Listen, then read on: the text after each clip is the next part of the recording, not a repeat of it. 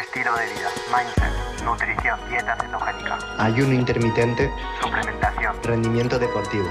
Phil Hugo Farmacéutico, podcast. Efectivamente hay una muy alta relación entre la circulación, es decir, el retorno venoso, el hecho por el cual tu sangre vuelva a tu corazón, y la retención de líquido. De la misma manera, hay una alta relación entre la salud de tu sistema linfático, que es como un sistema paralelo a tu sistema eh, venoso, que va a ayudar a la circulación de todas las moléculas antiinflamatorias de tu cuerpo, de células del sistema inmune. Muchas personas con problemas en el retorno venoso, problemas en el sistema linfático, pues van a tener muchísimo más alta probabilidad de retención de líquido en esta parte del cuerpo. Además, que sepas que toda, eh, esta retención de líquido está también en relación con tu cápsula adrenal, particularmente tus niveles de cortisol, tus niveles de aldosterona. Esta retención de líquido está también en relación con tu genética la genética de tus padres va a hacer que retengas más o menos retención de eh, líquidos en las piernas debido a que, pues dependiendo de la genética, se va a acumular más o menos grasa en este nivel y al final esta genética también va a hacer que tengas un buen o mal, eh, malo retorno venoso, porque la genética también eh, va a codificar para las proteínas involucradas en estas válvulas que tienes a nivel venoso. Y si has irritado o vienes de una genética que no favorece este retorno venoso, pues efectivamente vas a retener más líquido, normalmente en las piernas, y se suele dar muchísimo más en mujeres que en hombres. Entonces, ¿hay una relación entre la mala circulación y la retención de líquido? La respuesta es sí. ¿Hay algo por hacer? La respuesta es sí y no es quitando la sal de tus comidas.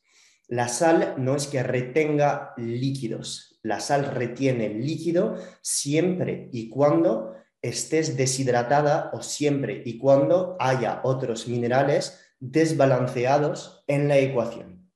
Es decir, en personas con una alimentación cetogénica que necesita, como tú supongo, necesita una alta ingesta de sal para poder mantenerse básicamente viva, no sufrir de fatiga ni de ketoflux constantemente, va a necesitar esta persona una alta ingesta de magnesio y de potasio.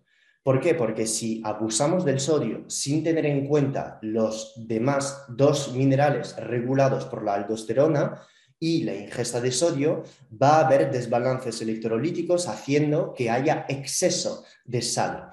Aunque en dieta cetogénica los niveles de insulina suelen bajar, una persona que ya de por sí tiene mala circulación necesita cuidar los demás minerales que van a contrabalancear la ingesta de sal. Y en este caso son el magnesio y el potasio.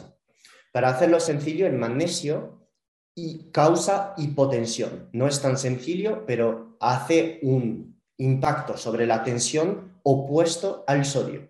Más vas a tener sodio en vasos sanguíneos, más se elevará la tensión, más vas a tener magnesio en los vasos sanguíneos, más vas a bajar la tensión.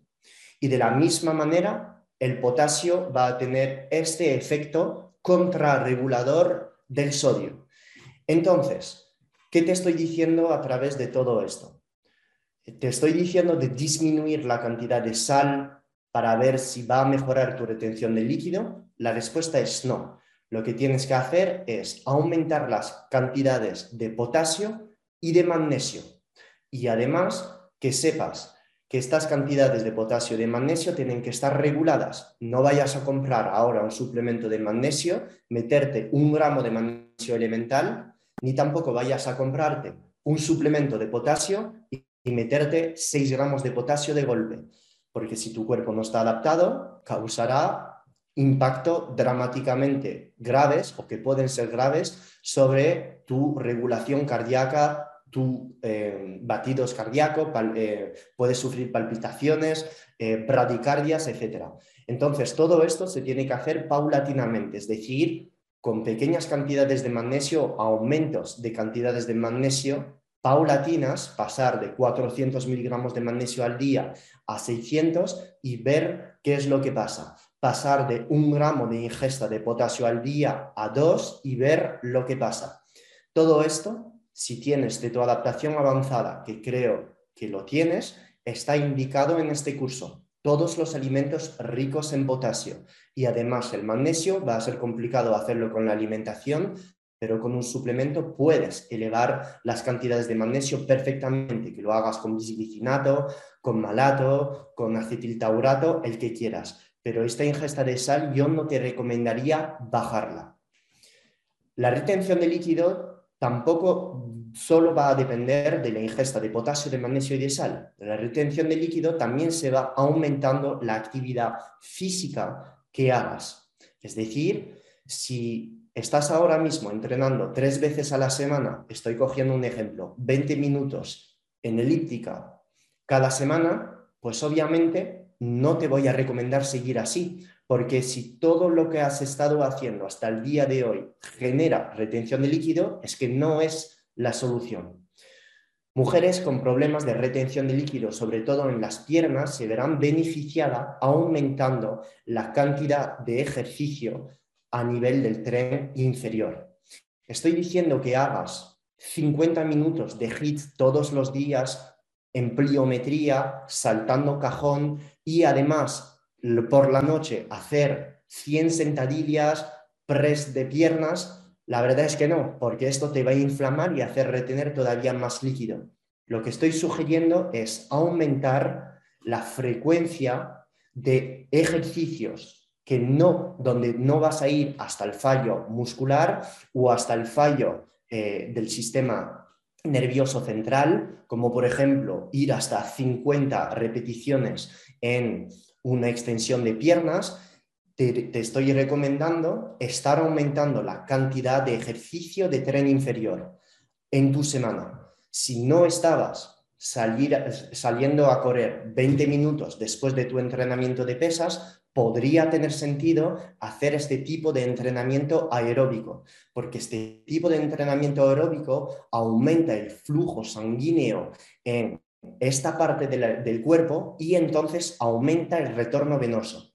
De la misma manera, la sauna, la elevación de las piernas todos los días, 20 a 25 minutos, mientras estés chequeando mensajes en Instagram, mientras estés leyendo un libro, son pautas que van a tener un drástico impacto sobre tu retención de líquidos en las piernas.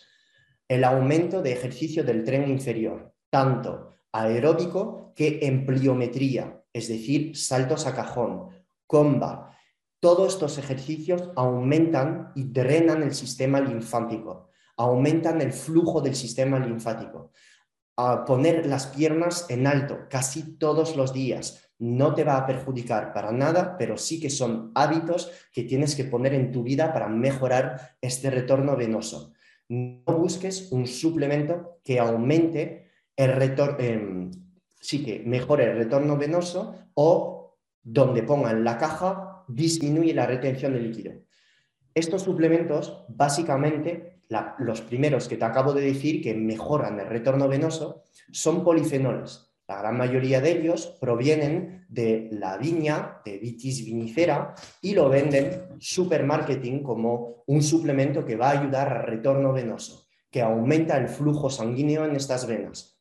Esto es marketing puro y duro. Te metes en un baño de agua fría o te vas a la sauna y dejas las piernas en alto, esto va a tener 15 veces más efecto que la toma de un polifenol de este tipo de suplemento.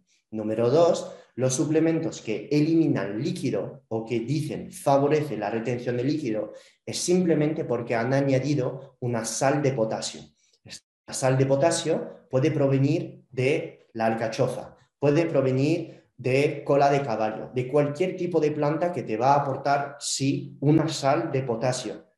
Pero básicamente la gran mayoría de estos suplementos no son suficientemente concentrados en potasio. Si, por ejemplo, estamos hablando de que tu ingesta de potasio, en caso de tener problemas de retención de líquido, tiene que estar entre 3 y 4 gramos, estas sales de potasio te van a aportar de estos suplementos de plantas te van a aportar entre 200 y 300 miligramos de potasio, lo que viene a ser ridículo, sabiendo, por ejemplo, que 250 gramos de aguacate te van a dar 900, 800 miligramos de potasio.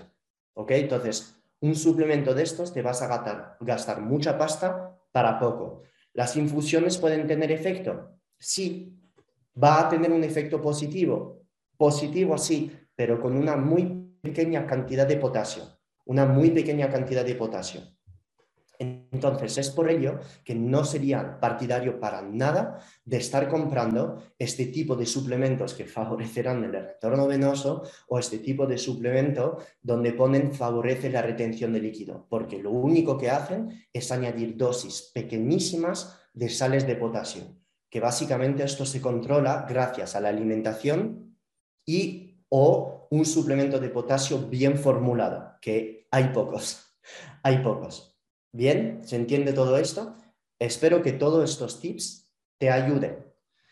Esto se trabaja, ¿cómo se trabaja la cetoadaptación? No vas a corregir tu retención de líquido en una semana o diez días. Estos son hábitos y te voy a dar mi ejemplo. Yo soy una persona con piernas fuertes. Mi padre y mi hermano tienen piernas normales de chicos. Mi madre y mi hermana tienen piernas de extremeñas buen jamones donde suelen retener bastante agua, bastante grasa. Pues yo he heredado de estas piernas igual. ¿Por qué? Pues la verdad es que no lo sé, cuando mi padre y mi hermano no son así. Entonces, tengo que hacer más esfuerzo para poder estar teniendo menos grasa y menos retención de agua en las piernas. ¿Cómo hago? Pues en vez de ceñirme a todo lo que dicen sobre el entrenamiento de fuerza en pata de dos días a la semana como mucho, no hagas cardio porque te vas a joder el sistema nervioso. Eh, no hagas running porque el running no sirve de nada, vas a perder masa muscular. Pues no escucho nada de todo esto y aumento justamente más ejercicio de piernas durante la semana. Si un hombre normal, sé que no eres hombre, que eres mujer, pero te doy mi ejemplo para que puedas extrapolar a tu propio caso. Si un hombre normal con un entrenamiento de piernas a la semana es ok, no retiene líquido, no retiene grasa y puede construir buenos músculos, pues yo, por ejemplo, voy a tener que hacer cuatro veces más que él. No hacer, por ejemplo, cuatro días de pesas súper duros a la semana, porque me voy a hiperestresar, voy a estar inflamado y no voy a recuperar. Pero en vez de solo uno, voy a hacer dos. Y en el tercer día cuando haga tirón, deadlift, peso muerto, etc., pues voy a añadir a lo mejor dos o tres ejercicios ligeros para mis glúteos y mis isquios. En vez de acabar un entrenamiento de pecho así tal cual e irme a la ducha, pues voy a añadir 25-30 minutos de running suave después de este entrenamiento de pesas. ¿Por qué? Porque mi pierna pide más movimiento. ¿Por qué? Porque de por sí ya tengo mala circulación voy a estar haciendo 15.000 pasos al día y no 8.000 como lo recomiendan o 9.000 porque mi pierna pide más. Entonces, acepto el hecho por el cual mi pierna pida más para poder mantener un buen flujo ahí en mis piernas. Y yo sí voy a ser partidario de defender una persona que suele tener mucho más grasa y retención de líquido en las piernas, abusar mucho más de un ejercicio aeróbico a nivel del tren inferior todos los ejercicios tipo running muy, muy suave, sobre todo en ayunas, junto a una dieta alta en proteína, baja en carbohidratos, junto a todos e, aquellos ejercicios de pliometría, de comba, de elíptica, de bici, todo esto va a ayudar al flujo de las piernas, al flujo sanguíneo en las piernas. Y sí, voy a ser partidario de en personas que suelen retener más, decir que abusen un poquito más de estos ejercicios cardiovasculares. Todas las personas que dicen que no se puede perder grasa, localizada, no estoy de acuerdo con esto. Si abusas de un ejercicio en la misma zona, sobre todo con una dieta cerca de un déficit calórico, no hipercalórica, alta en proteína, baja en carbohidratos, y si metes dos, tres o cuatro ejercicios de estos cardiovasculares en ayunas, vas a ayudar a quitar grasas recalcitrantes ahí.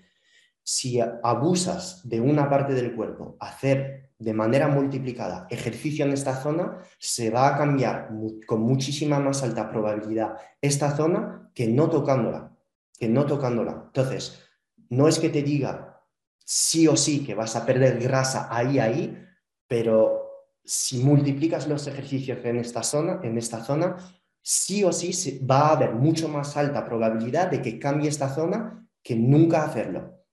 Esto es el mindset.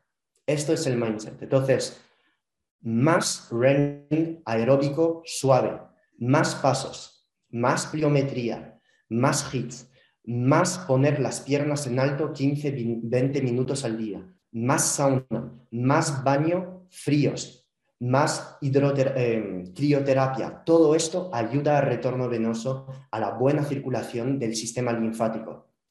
No compres todos estos suplementos de polifenoles, de retorno venoso, ni tampoco de retención de líquido, porque lo único que hace estos que favorecen la retención de líquido es darte más potasio. El potasio sácalo desde aguacates, sácalo si haces una dieta low carb desde un plátano, sácalo desde alimentos ricos en potasio o desde un suplemento de potasio, pero no desde estas plantas que son muy pobres. Y lo dice un farmacéutico, sé de lo que hablo. ¿Ok? Y obviamente otras herramientas tipo la presoterapia te podría venir también muy bien. La presoterapia es un tipo de terapia donde estamos mejorando el flujo de sangre a nivel de esta zona y estamos como favoreciendo el drenaje tanto linfático que el retorno venoso en esta zona.